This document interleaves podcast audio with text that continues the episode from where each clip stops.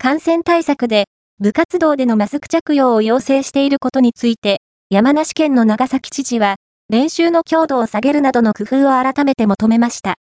山梨県によりますと、部活動の自粛が解除された3月29日以降、部活動を中心とした学校関係でのクラスターが増加しているということです。